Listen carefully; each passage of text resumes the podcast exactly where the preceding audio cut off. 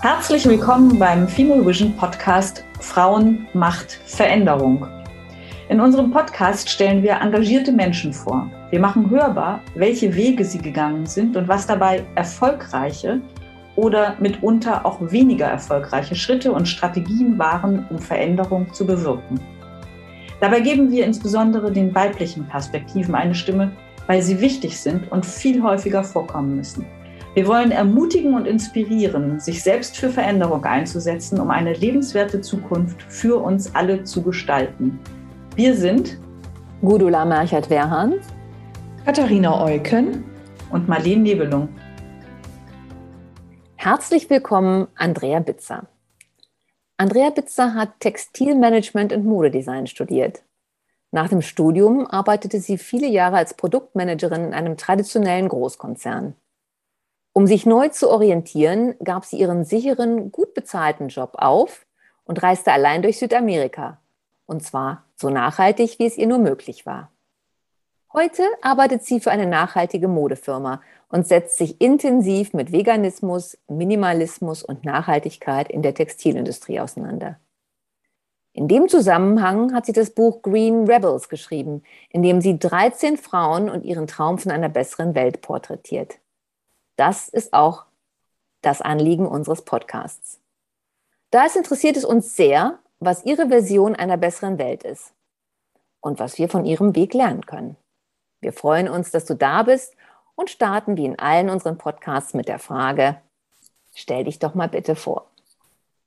Ja, vielen Dank. Ähm, auch vielen Dank für die Einladung.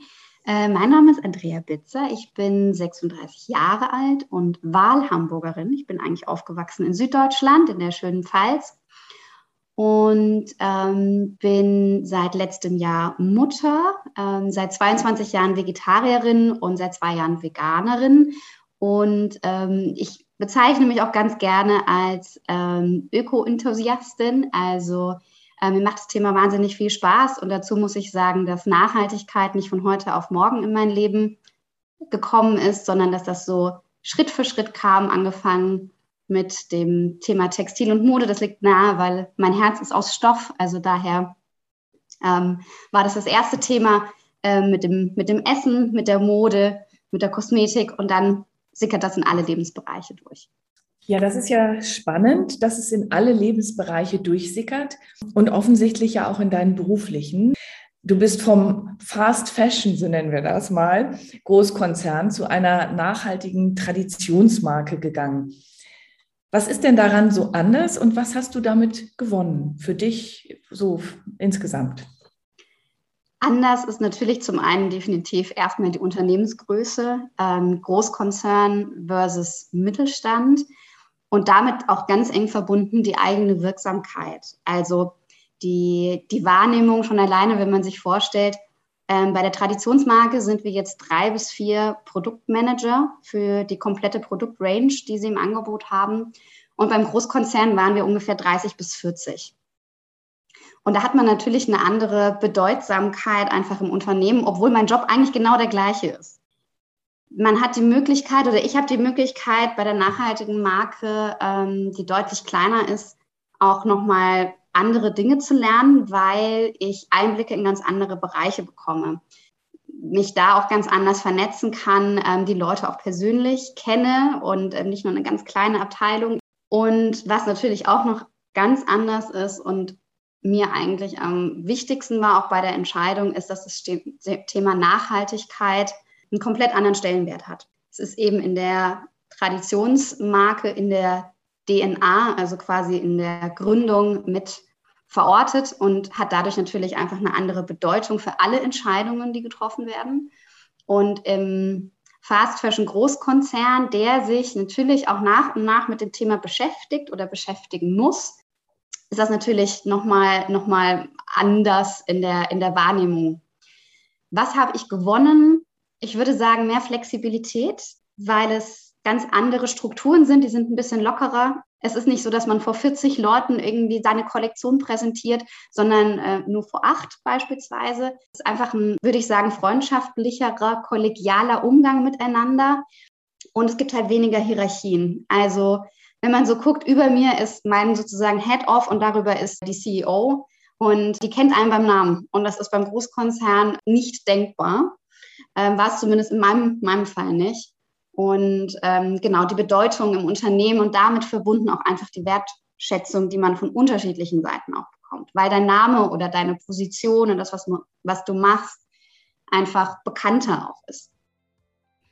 Also eine größere Wirksamkeit. Mhm, definitiv.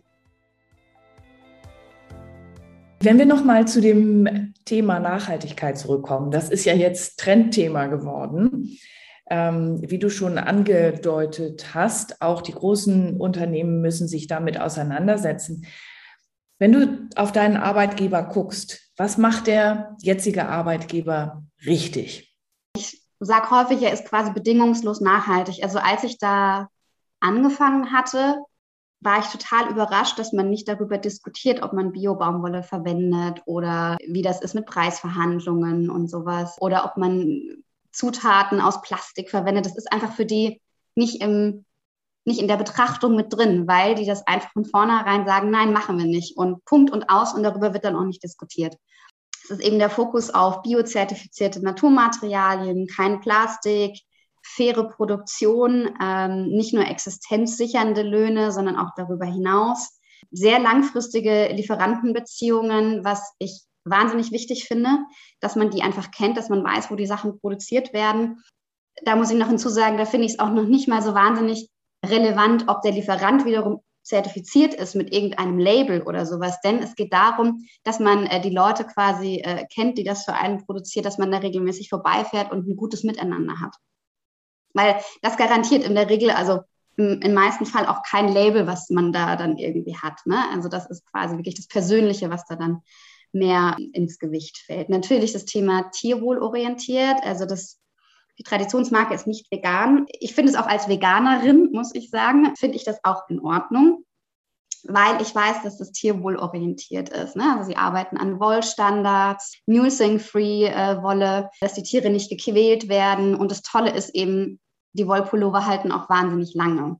Und äh, da finde ich wieder, kommt dann auch einfach die Nachhaltigkeit wieder raus. Es ist einfach eine Langfristigkeit, es ist ein zeitloses Design, es ist kein Acryl, was eventuell wieder Mikroplastik ins Wasser ähm, absondert. Und deswegen finde ich als Veganerin es vollkommen in Ordnung, für ein nicht veganes Label zu arbeiten. Es war im Großkonzern immer auch sehr viel Preisdruck, Preisverhandlungen. Man hat wirklich um jeden Cent gefeilscht und auch viel Druck ausgeübt auf diejenigen, die produzieren. Dazu muss ich sagen, auch bei einem nachhaltigen Label ist es nicht so, dass es keine Preisverhandlungen gibt. Also es gibt sie durchaus.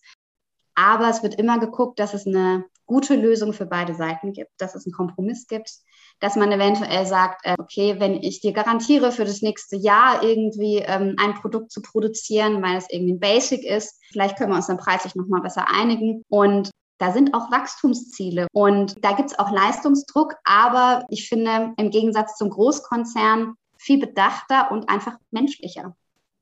Also es werden die Interessen der verschiedenen Parteien besser berücksichtigt.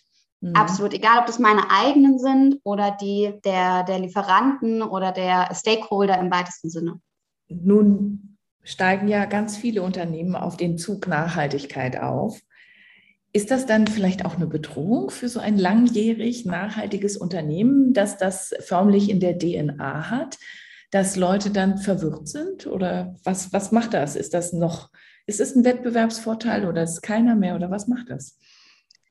Also ich glaube, bisher hatten nachhaltig arbeitende Unternehmen ähm, von dem Megatrend, nenne ich es mal, Nachhaltigkeit eher profitiert, weil sie einfach schon deutlich weiter waren als die, die erst in den letzten Jahren entdeckt haben, dass das ja eine Relevanz hat, eine wirtschaftliche Relevanz das Thema hat einfach deutlich mehr Aufmerksamkeit und Bedeutung für den Konsumenten und auch in der Gesellschaft gewonnen.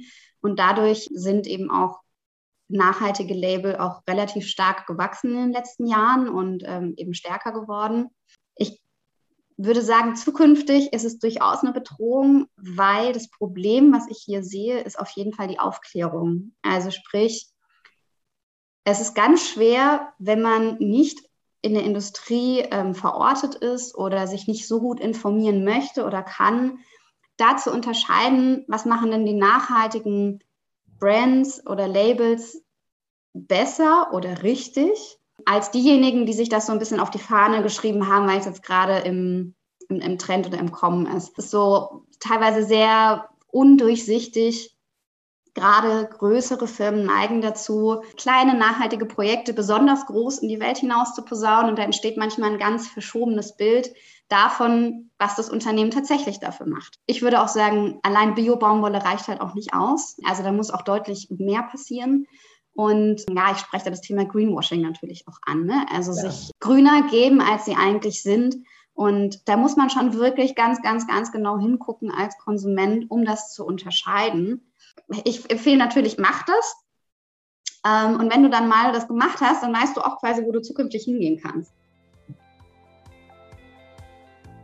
Ich übergebe mal an Marleen die ja zu deinem Buch fragen möchte. Mhm. Genau, denn das Buch Green Rebels ist ja das, über das wir auf dich aufmerksam geworden sind. Ja. und Gudula hat es schon einleitend gesagt, du hast da mehrere Frauen porträtiert und zwar sind das alles Gründerinnen von unterschiedlichen Initiativen, Firmen, die sich in dem Bereich der Green Economy ansiedeln selbst schilderst du einleitend, was dein Weg war, der dich zu dem Buch gebracht hat. Ich mhm. finde aber auch in dem Kontext unseres Podcasts nochmal interessant, wenn du das hier nochmal schilderst. Was hat dich veranlasst, das Buch zu schreiben? Da muss ich ein bisschen ausholen. Also ich hatte nach über acht Jahren Großkonzern den Wunsch, mir eine berufliche Auszeit zu nehmen, weil es fühlte sich wirklich ein bisschen mehr an wie Hamsterrad als Karriereleiter. Es hat mich sehr viel Zeit gekostet, mich zu diesem Schritt durchzuringen. Und es hat mich auch äh, die, die Beratung meiner großen Schwester gebraucht, die äh, Autorin ist und selbstständig und äh, freidenkend und die hat gefühlt keine Angst. Und ich hatte ein extremes Sicherheitsbedürfnis und habe es dann irgendwann gemacht, habe tatsächlich gekündigt. Mein Vater noch so, das kannst du doch nicht machen. Da verdienst du doch gut Geld. Und ich habe mich da aber dann äh, nicht von abbringen lassen und ähm, habe den Schritt gewagt habe mir einen Traum erfüllt und ähm, bin erstmal auf eine Reise gegangen, was für mich ein sehr, sehr großes Privileg ist. Also ich weiß, dass es nicht selbstverständlich ist, dass man das machen kann. Bin da auch nicht nachhaltig hingeflogen, habe aber dann äh, versucht, unterwegs ganz viel mit Überlandbussen zu fahren, in Hostels gewohnt und habe eben versucht, so zu reisen, wie es auch die Einheimischen tun, in diesen Chicken Buses zum Beispiel, also mit den Einheimischen zusammen, habe auch ganz häufig bei Einheimischen übernachtet und habe dann den Tipp meiner Schwester befolgt, die nämlich sagte, äh, bevor du wiederkommst, schreib dir mal auf, was dir wirklich wichtig ist. Wo willst du hin? Also für wen möchtest du arbeiten? Was, dein, was sind deine Prioritäten? Und da stand dann zum Beispiel drauf, ich möchte für ein nachhaltiges Label arbeiten. Mir war erstmal egal, ob es Mode ist oder was anderes, weil dieser Wunsch, was Nachhaltiges zu machen, einfach so groß war. Dann war natürlich auch drauf, gestanden, ich möchte eigentlich in Hamburg bleiben und so weiter. Und das habe ich priorisiert. Ich habe mich auch, als ich wiederkam, mit dem Thema Gründen selber beschäftigt. Ich komme aus einer Gründerfamilie. Meine Schwester zum Beispiel ist selbstständig, meine Eltern auch jeweils. Und habe da verschiedenste Konzepte geschrieben, ähm, habe gebrainstormt, habe mit Freunden gesprochen. Aber so richtig die zündende Idee kam nicht. Und ich muss sagen, ich, hab mich auch, ich hatte auch einfach sehr viel Respekt und Angst davor. Ich habe mich aber sehr intensiv mit dem Thema beschäftigt und habe dann gesagt, okay, ich lasse es einfach drauf ankommen, ich bewerbe mich auf Stellen, die ich super finde, bei Unternehmen, auch initiativ, die ich gut finde und arbeite parallel so an den Konzepten irgendwie weiter. Es hat dann letztendlich äh, bei dem Fair Fashion Brand sozusagen geklappt. Und ähm, es war auch erstmal nur ein befristeter Vertrag und ich dachte so, ah, für ein Jahr kann ich das jetzt machen. Und mir hat es dann aber so gut gefallen, dass ich geblieben bin. Was auch geblieben ist, ist die Frage, was braucht es eigentlich zum Gründen, zum grünen Gründen? Und so saßen äh, meine Schwester und ich damals auf dem Sofa und haben darüber gesprochen und haben gesagt, so, ja, das wäre doch eigentlich auch eine Idee für ein Buch, dass wir Frauen fragen, was man eigentlich zum grünen Gründen braucht, was so die Motivation ist. Und so ist eben das Buch rausgekommen. Okay, jetzt haben vielleicht äh, nicht alle unserer Hörerinnen das Buch gelesen. Was sind so deine wesentlichen Erkenntnisse oder Thesen, äh, die du da kondensiert hast beim Schreiben und beim Porträtieren dieser Frauen? Also sind natürlich viele, eine Auswahl. Also einmal das Thema fand ich sehr charmant, äh, Augen auf bei der Partnerwahl. im doppelten Sinn. Und zwar einmal die Partnerwahl, wenn man mit jemandem gründet, also quasi den Co-Founder. Da gibt es ganz unterschiedliche, ich sag mal, Modelle. Also manchmal ist es ein Familienmitglied, eine sehr gute Freundin, manchmal jemand äh, aus dem ehemaligen Kollegenkreis. Und da ist es eben wichtig, fand ich auch ganz spannend, es geht nicht immer darum zu sagen, ich muss jemanden finden, der möglichst das hat, was ich nicht habe, sondern da geht es vor allem darum, dass man dieselben Werte teilt und dieselbe Perspektive hat wo es dann letztendlich hingeht. Alles andere, sag ich mal, kann man sich aneignen oder kann man sich einkaufen, kann man sich beraten lassen und so weiter. Und der andere Sinn von Augen auf bei der Partnerwahl ist, wenn man gründet, braucht man auch eine, einen Partner, eine Partnerin, wenn man sie denn hat, die das in, in irgendeiner Weise auch supportet oder unterstützt, weil es einfach erstmal ein großer Invest ist an ja, Zeit, Emotionen, Gedanken.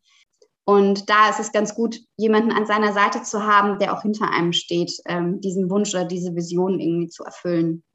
Eine andere, wie ich finde, sehr wichtige Erkenntnis ist äh, das Thema einfach machen. Ich habe viele Gründerinnen gesprochen, nicht alle, aber viele, die sagen, und dann gibt es den Moment, da musst du halt einfach mal machen, weil wenn du da noch länger drüber nachdenkst, dann machst du es einfach nicht. Einige haben auch aus einer Schnapsidee gegründet und haben gesagt, ja, wir probieren es halt einfach mal, da irgendwie was zu machen. Erst so nebenher und auf einmal hat es dann geklappt. Also es kam ganz häufig dieses Thema, mach doch einfach mal. Und eine sehr wichtige Erkenntnis ist auch in der, im Kontext von, von Frauen und Gründungen, dass eine ganze Unternehmung und auch das Gründen an sich, dass es da eher zyklisch als linear läuft. Und dass das eventuell sogar in der Verbindung steht, ähm, dass Frauen auch eher zyklische Wesen sind, dass auch Wachstum eher zyklisch ist und nicht linear, also quasi höher, schneller, weiter, direkt quasi hier ist das Ziel und da muss ich ganz schnell hin, sondern es gibt ein, einfach im, im weiblichen Sein Situationen der Stagnation, der Pause, der ständigen Veränderung. Und dass es deswegen auch, das fand ich ganz spannend, ne, wenn man da einfach sagen kann, okay, vielleicht gehen Frauen auch einfach mit dem Thema Wachstum anders um, weil sie sich vielleicht auch eher mal von, von Pausen oder Stagnation nicht so mh, hm, frustrieren lassen, sondern es einfach eher so annehmen und hinnehmen und überlegen, okay, wie geht's weiter? Haben die Porträtierten was gemeinsam, was sie erfolgreich gemacht hat? Und wenn Auf ja, was? Auf jeden Fall, ja. Mut, ganz, ganz viel Mut, ähm, wie ich finde, weil in dem Buch ging es uns vor allem auch darum, wirklich ähm, neue, neue Ideen, neue Visionen auch des Wirtschaftens, neue Konzepte irgendwie zu sehen, ähm, zu, zu finden. Und da weiß man natürlich nie so richtig, was da funktioniert. Also sei es ein, ein Sharing-Konzept für Kleidung oder ein veganer Lieferservice. Das sind dann meistens neue, komplett neue Ideen gewesen. Und da muss man, glaube ich, nochmal eine extra Portion mehr Mut haben, wenn man gar nicht weiß, irgendwie nimmt das der Markt an, funktioniert das. Pragmatismus statt Perfektionismus. Auch einfach mal sagen, so jetzt machen wir das, auch wenn es nicht perfekt ist. Ähm, ja, das sind alles irgendwie Allrounder, die ganz viel Lust haben auf, auf Neues, auch Neues auszuprobieren und ein gutes Netzwerk. Schön. Du hast ja in deinem Buch mehrere Stränge. Das eine, der eine ist eben die Vorstellung der Porträts und das andere ist, dass du auch eine ganze Menge Fakten zur Verfügung stellst zu unterschiedlichen Themen. Mhm. Du erzählst einiges zum Thema Gleichstellung, Nachhaltigkeit, du porträtierst gesunde und ungesunde Life-Balancen, sagst was über die Auswirkung von diesem Gründen und von dem, wie wir konsumieren im privaten und in der Berufswelt. Du gehst auf Kennzahlen ein zum Thema Nachhaltigkeit, insbesondere in der Kleidungsindustrie und stellst auch da die Diskrepanz zwischen der Einsicht in die Notwendigkeit des Handelns und dem Handeln oder dem tatsächlichen Umsetzen dessen, wo man die Einsicht erlangt hat, sozusagen. Was ist, würdest du jetzt zusammenfassen, nachdem du diese unterschiedlichen Personen und ihre Wege porträtiert hast, das, was gesellschaftlich passieren muss? Was ist wichtig? Also was ich auf jeden Fall wichtig finde, ist, dass das ganze Thema Gründen eine andere Bedeutung bekommt. Also, dass wir auch den, ich sag mal, Gründerspirit ein bisschen mehr fördern. Zum Beispiel freie und mutige, kreative Denkkonzepte, vielleicht sogar schon in der Schule. Ne? Ich glaube, dass wir in der Gründungslandschaft Deutschland vielleicht wirklich auch mehr Support vom Staat brauchen, weniger Bürokratie. Ich habe gerade nochmal nachgelesen, zum Beispiel in Estland war die schnellste Gründung 18 Minuten online, also über einen Online-Antrag. Da dachte ich so, wow, wenn man sich vorstellt, wie viel, also wie häufig man irgendwie zu irgendwelchen Ämtern gehen muss, wenn man gründen möchte. Wenn man es im Bereich Produktion macht, eventuell noch zur Handwerkskammer, man muss zum Steuerberater ähm, und so weiter das schon sehr, sehr kompliziert. Das schreckt viele ab. Ich würde mich freuen, wenn insbesondere grüne Ideen und grüne Konzepte einfach noch ähm, mehr gefördert werden, mehr ins Rampenlicht gerückt werden von der Politik, von der Wirtschaft, auch eine Finanzierung noch einfacher ist. Ich finde sogar, sie sollte deutlich einfacher sein. Wenn wir über Frauen und Gründung sprechen, finde ich es total wichtig, dass Geschichten von Gründerinnen erzählt werden, weil es einfach davon viel zu wenig gibt. Also es gibt sie tatsächlich. Es gibt weibliche Gründerinnen, Achtung, aber man hat die nicht so auf dem Schirm. Und äh, ich finde es total wichtig, dass es Vorbilder gibt. Und die gibt es da draußen. Nur sie werden viel zu wenig gesehen. Und es darf auch noch deutlich mehr geben. Ähm, wir müssen einfach nur ähm, die Augen aufmachen und, und sie auch wertschätzen und sehen. Ich glaube, dass es ein ganz wichtiges Instrument ist, um, um Mut zu machen und ähm, den Schritt dann auch in die Selbstständigkeit zu gehen. Und für die Diskrepanz. Es gibt ein ganz schönes Wort, das heißt Attitude Behavior Gap. Also das, was ich auf einer rationalen Ebene möchte und das, was ich dann emotional zum Beispiel beim Einkaufen mache, dass das durchaus anders sein kann. Ich glaube, dass wir da noch mehr Aufklärung brauchen über den Einfluss, den, den jeder Einzelne hat, also den Hebel, ne, was er wirklich quasi damit bewirken kann mit seinen Entscheidungen. Äh, und damit meine ich nicht nur Konsum. Ich glaube einfach, ähm, das Thema Achtsamkeit ist ja auch in aller Munde, ähm, ist ja auch so ein schönes Wort, ähnlich wie Nachhaltigkeit. Ich finde, Nachhaltigkeit hat mit Achtsamkeit wahnsinnig viel zu tun. Ne? Es geht darum, dass ich und die anderen sich gut fühlen und dass man Dinge eben äh, bedacht macht. Ich persönlich würde für diese Attitude-Behavior Gap, um da rauszukommen, auch mal wirklich aufzeigen, was eigentlich ein nachhaltiges Produkt quasi, woher der Preis kommt. Ne, häufig lassen sich Konsumenten für diese Konsumentscheidung, für die gute Konsumentscheidung vom Preis abschrecken. Insbesondere in der Mode ist das ja auch so. Da würde ich halt einfach sagen, oder beim Fleisch, ne? Und da würde ich halt einfach auch sagen, nicht die Mode ist zu teuer, die nachhaltige, sondern die nicht nachhaltige ist einfach viel zu billig. Und äh, ich würde mir einfach mehr Preis- und Klimatransparenz einfach wünschen, ne? dass man einfach, weil ich glaube, jeder, der sieht, dass eine Näherin für ein 4,99 Euro oder 9,99 Euro Shirt ähm, nicht mehr als 20 Cent bekommt und die ja durchaus ein bisschen da, daran näht, ich glaube, jeder würde sagen, boah, das ist aber ganz schön wenig. Und es ist, glaube ich, vielen einfach nicht bewusst. Weil letztendlich niemals eingepreist wird, was die Auswirkungen sind. Da wird zwar dran gearbeitet, aber mhm. es passiert nicht. Wir haben uns gefragt im Vorfeld, ein bisschen bist du darauf auch gerade schon eingegangen, wie sowas wie ein Aha-Moment für das Überwinden von diesem Gap erzeugt werden kann da hast du vielleicht doch auch noch das eine oder andere, was du ergänzend sagen kannst zu dem, du mhm. hattest ja eben gerade gesagt, ne, Preis erklären wäre ganz wichtig, transparent machen, was denn tatsächlich so die Begleitkosten sind. Ein Aha-Moment wäre ja eher was Emotionalisierendes. Was, mhm. was hast du da für Ideen und Einsichten erlangt? Also ich glaube, es muss auf jeden Fall für mich, also ich sage immer, Nachhaltigkeit muss auch ein bisschen sexy sein. Es muss einfach sexy grüne Produkte geben. Und sexy im Sinne von, die müssen einfach ansprechend sein, die müssen ästhetisch sein, die müssen schön sein, sodass man wirklich denkt, so, boah, ey, toll und dann auch noch nachhaltig. Weil ich glaube, die Konsumentscheidung oder die Entscheidung, was zu ändern, kann ja auch eine Dienstleistung sein, kommt nicht unbedingt bei vielen, weil man denkt, es ist die bessere nachhaltige Variante, sondern weil man sie gut findet und denkt, und dann ist sie ja auch noch nachhaltig. Also ich glaube, man muss erst Emotion und dann Ratio ansprechen, ähm, um das für die breite Masse tatsächlich zu machen. Es gibt natürlich immer Ausnahmen, die sagen, ich konsumiere nur das, wo ich wirklich weiß. Und dann ist es mir auch egal, wie das T-Shirt aussieht oder wie das Möbelstück aussieht oder sowas. Also ich glaube, es muss wirklich eher über die emotionale Schiene kommen, definitiv, ja. Du hast ja einleitend geschildert, dass du leidenschaftlich im Thema Nachhaltigkeit mhm. unterwegs bist. Was hat dazu geführt, dass sich das so entwickelt hat? Gab es da bei dir so einen emotionalen Aha-Moment? Also angefangen hat das ja mit dem, mit dem Essen, habe ich erzählt. Das war, ist ja schon richtig lange her. Und damals war ich, wollte ich einfach nur meiner großen Schwester nacheifern. Also da wollte ich noch gar nicht äh, wirklich Vegetarierin sein. Ich fand das einfach nur cool, dass sie das macht. Und dann sind wir in der Schule so auf dieses Thema gekommen und dann habe ich mich damit auseinandergesetzt und ähm, war, wie gesagt, sehr lange Vegetarierin.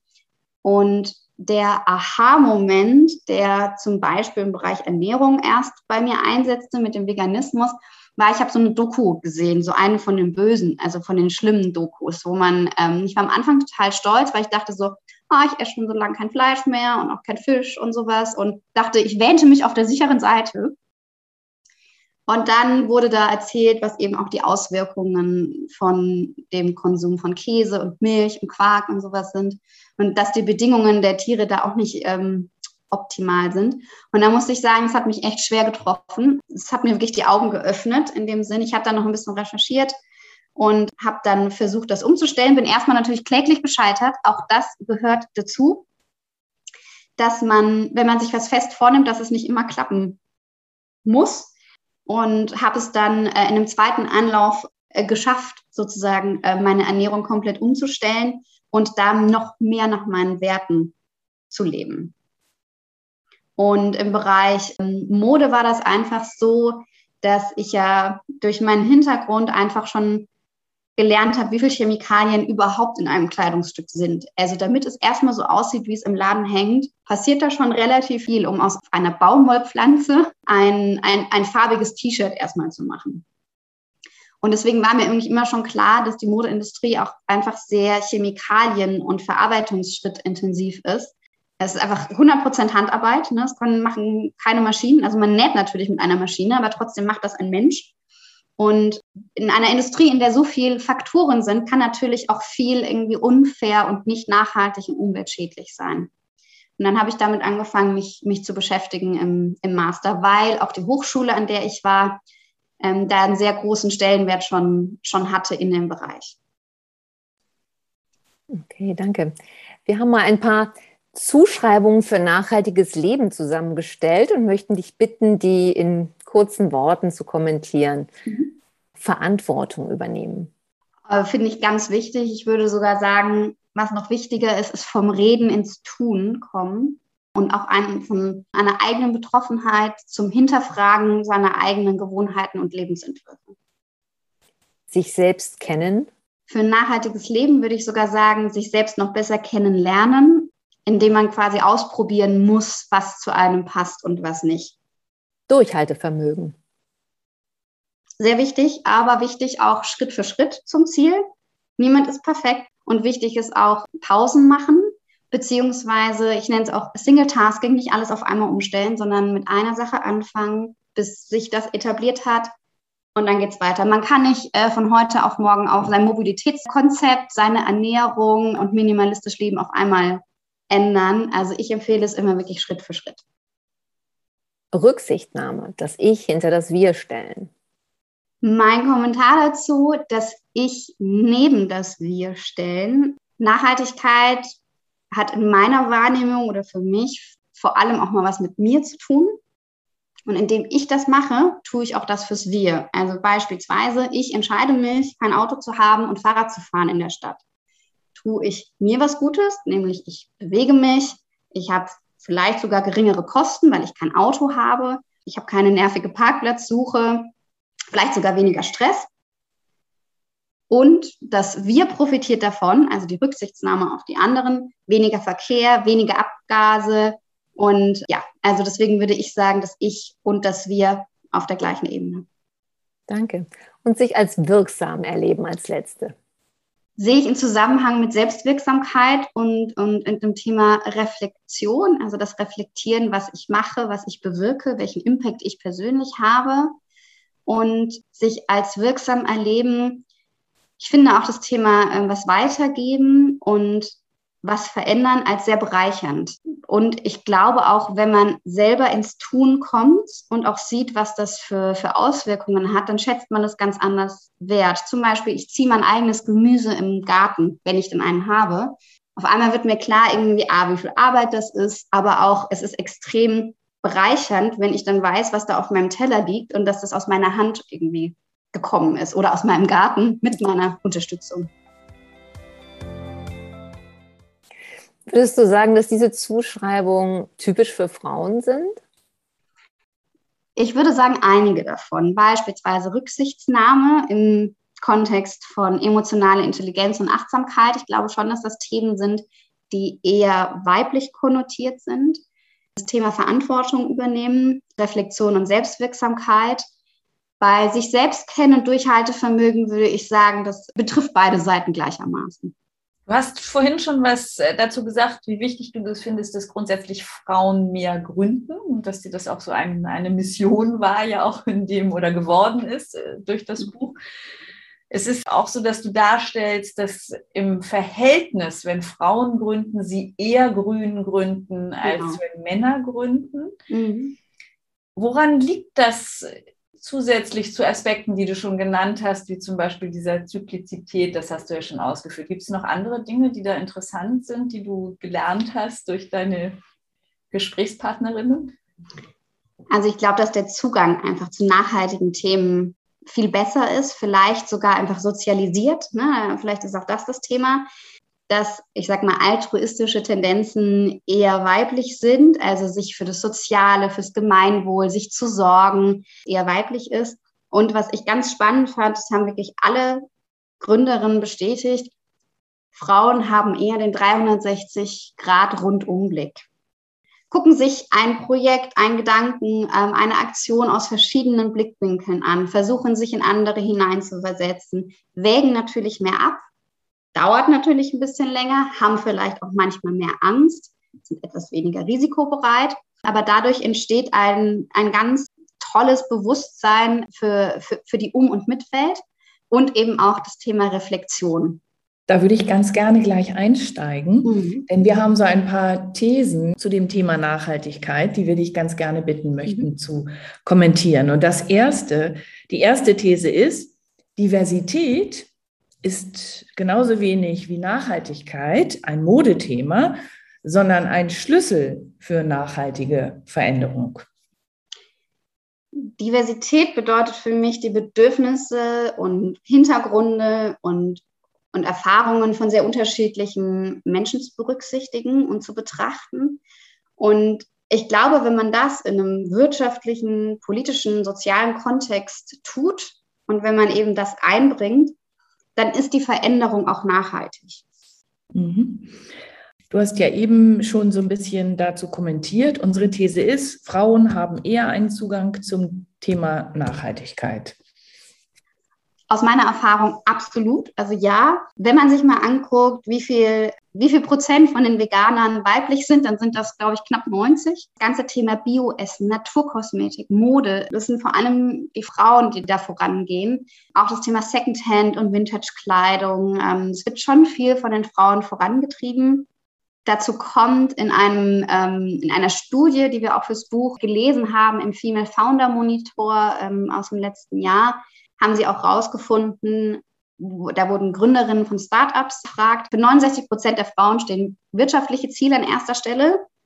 Im Vergleich zu Männern sind das 82. Also sprich, die Frauen tendieren dazu, eher äh, das Thema Social Entrepreneurship oder Green Economy an erste Stelle zu setzen. Und bei den Männern, das sind schon eher die, die sehr, sehr wirtschaftlich orientiert an so eine Gründung mit rangehen. Ja, unsere dritte These ist, obwohl ich jetzt zu diesem Thema noch eine Frage hätte, Veränderung im Privaten bleibt nicht privat, sondern ist Katalysator für nachhaltige Veränderung. Sehe ich genauso, also auf jeden Fall, denn ich glaube, Entscheidungen, die ich für mich im Kleinen mache, haben Auswirkungen im größeren Kontext. Es gibt so ein afrikanisches Sprichwort, das heißt, viele kleine Leute an vielen kleinen Orten, die viele kleine Dinge tun, werden das Gesicht der Welt verändern. Und ich glaube, wir neigen dazu, dass wir immer sagen, so, was macht denn meine eigene mein eigenes kleines Leben oder die eigene kleine Entscheidung wird doch nicht die Welt verändern. Isoliert betrachtet stimmt das erstmal so, aber wenn mehrere Leute, ganz viele so denken, dann kann sie das durchaus. Vielen Dank. Jetzt würde ich doch ganz gerne noch einmal einhaken zu deinem Statement zu unserer zweiten These. Nämlich mit der Frage, schließen sich Wirtschaftlichkeit und Nachhaltigkeit aus? Was sagst da du dazu? Da stimme ich dir zu. also auch ein nachhaltiges Unternehmen muss einerseits wirtschaftlich sein, denn es muss auch überleben, es hat auch Kosten und es ist sogar gut, wenn es auch wirtschaftlich denkt, denn dadurch ist natürlich auch eine eine gewisse Gewähr damit verbunden. Ich finde es ganz wichtig, dass wir Nachhaltigkeit nicht als nice to have oder so als Hobby begreifen, ne? so, ach, ein nachhaltiges Unternehmen, äh, vielleicht sogar noch von einer Frau geführt, ne? das kann die dann nur machen, weil ihr Mann gut verdient beispielsweise, ne? sondern nee, das sind wirklich, die haben Businesspläne, die haben Steuerberater, die, die müssen wirtschaftlich denken, die müssen ähm, Rücklagen bilden und natürlich müssen die wirtschaftlich handeln und auch wirtschaftlich sein, denn nur so sind sie überhaupt nachhaltig. Ja, vielen Dank. Prima, ja. Ja, dann kommen wir auch schon zum Abschlussappell an unsere Hörerinnen. Was würdest du gerne unseren Hörerinnen mit auf den Weg geben? Ich glaube, es ist ganz wichtig, dass ihr nicht darauf wartet, dass andere etwas ändern, also sei es die Politik oder sei es die Unternehmen, sondern fangt an, selber ein Vorbild zu sein, egal ob es um grünen Lifestyle, so nenne ich es mal, geht, oder wirklich ein eigenes Unternehmen zu gründen damit wir diesen Planeten wieder zu einem lebenswerten Ort machen für die nächste Generation. Vielen Dank.